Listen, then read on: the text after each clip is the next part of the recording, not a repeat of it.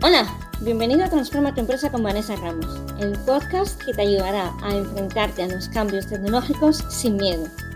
Yo soy Vanessa Ramos, ingeniero técnico en informática de vocación y apasionada de las tecnologías y las personas. En cada episodio compartiré con vosotros técnicas y herramientas para mejorar vuestra empresa gracias a la tecnología. Eso sí, siempre explicada para humanos. Si te mueven las personas, quieres hacer crecer tu empresa y quieres entender cómo la tecnología puede ayudarte a ello, ya seas pyme, micropyme o autónomo, este es tu sitio. Bienvenido.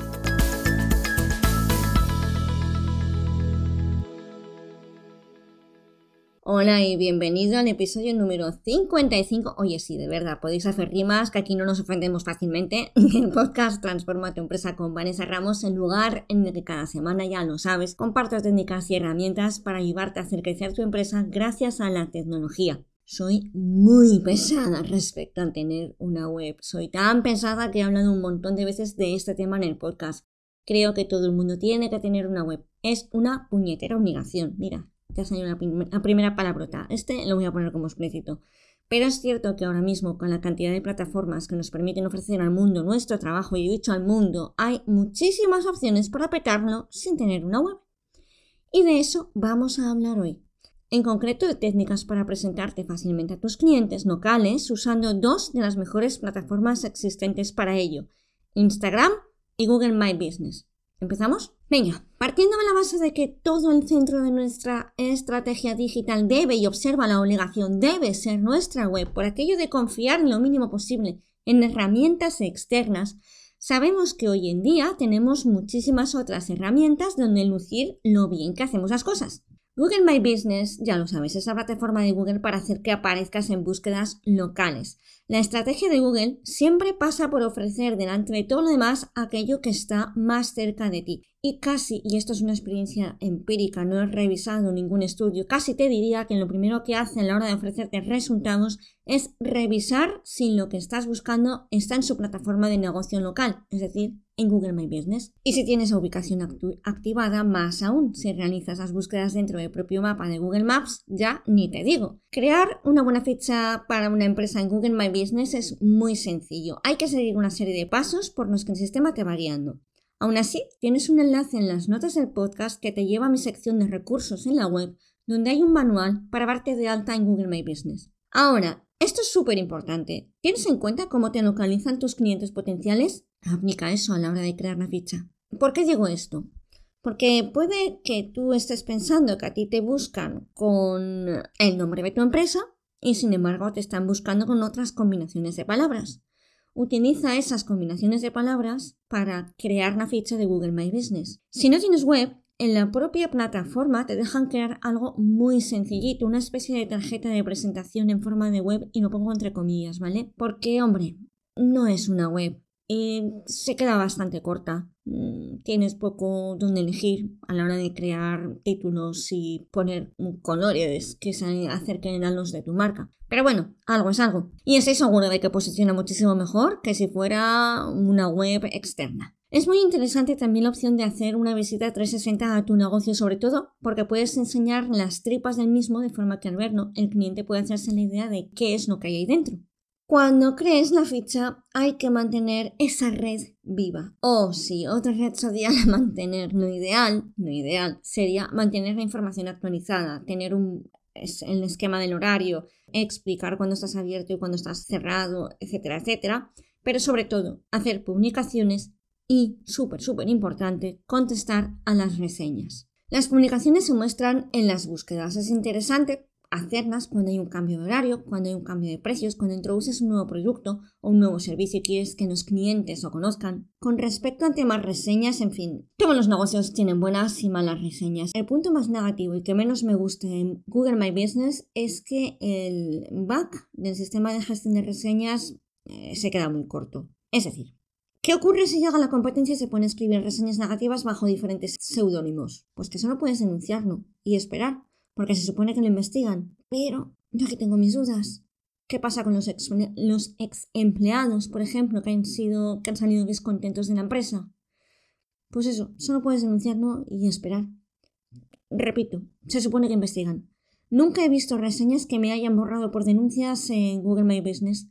Al contrario de lo que ocurre en TripAdvisor, donde si la reseña claramente es ofensiva, por ejemplo, o contiene algún tipo de insulto, no hay problema y no se cortan en cepillárselo. Todos los comentarios de los clientes deben ser respondidos, todos con más o menos talante, pero todos. Así que súmale un punto a tu gestión del estrés. Venga, ya tenemos nuestra plataforma de Google My Business funcionando. Ahora, al buscar el nombre de tu negocio en Google, aparece imágenes de tu negocio y su ubicación en el mapa de Google, el nombre de la empresa, enlaces a la página web de tu empresa, el teléfono de contacto, cómo se llega, la dirección, código postal y provincia, obviamente, el horario, tanto el ordinario como el extraordinario, ojo, que hay que informar de cuándo te vas de vacaciones, productos y servicios que ofrece tu empresa, incluyendo además las opciones de ofertas. Hay un, hay un punto donde puedes poner la promoción que está activa en ese momento. Publicaciones para introducir esas ofertas o novedades de, de la empresa. Y por supuesto, como a todos nos gusta un buen drama, porque si no nos explica Sálvame, las reseñas. Además, si tienes una buena ficha de Google My Business, vas a aparecer destacado por delante de los propios anuncios de Google. ¿Qué te ofrece a ti como propietario de empresa Google My Business?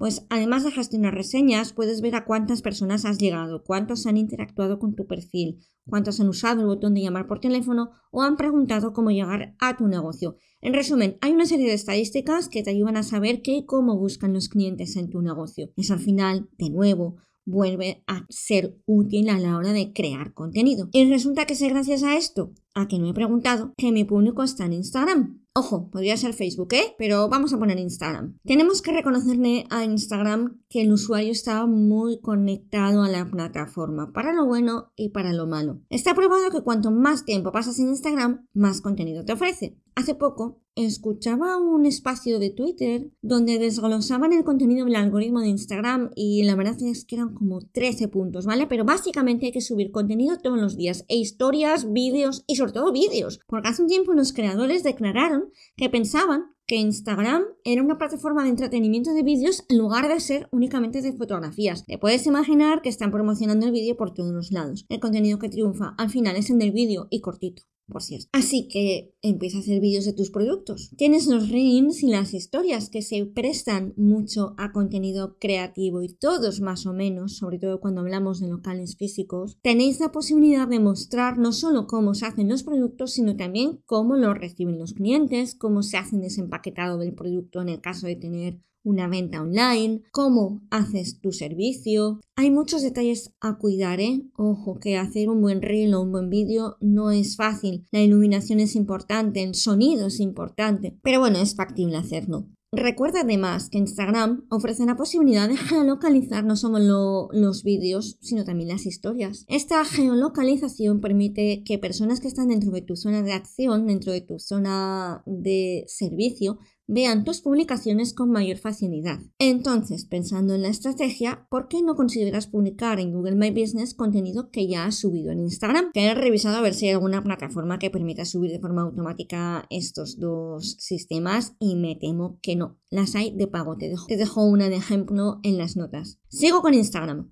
Cuando algún cliente haga contenido donde te etiquete, si es un contenido positivo, no dudes en mandarle un mensaje, en dejarle un comentario, un like, invítale a que te deje una reseña en Google My Business y de hecho dale el enlace. Por lo general, si suelen estar contentos para subir una historia o una publicación con tu producto, estarán contentos de ayudar a hacer crecer la marca con una reseña positiva. Pero pídesela porque a los clientes se nos olvida. Y sí, lo he dicho antes, esto es súper importante. Tienes que interactuar con tus clientes. Si logras crear un hashtag para que vaya teniendo cada vez más publicaciones asociadas, repásalo de forma consciente e interactúa con tus seguidores. Da like, comenta las fotos. Tienes que crear una relación con tus clientes. Cuanto más gente comparte tu contenido, más posibilidades de alcanzar nuevos clientes tendrás. Estos son solo un par de pinceladas que te ayudarán a aprovechar ambas plataformas y seguir haciendo crecer tu negocio local mostrándolo en el mundo global. Hasta aquí llega el episodio de hoy. Como siempre, muchísimas gracias por estar al otro lado. Si te ha gustado, ya sabes, dale a me gusta, comparte y comenta. Si tienes dudas, puedes encontrarme en mi web vanessaramos.com y en mis redes sociales. Un abrazo y nos escuchamos la semana que viene.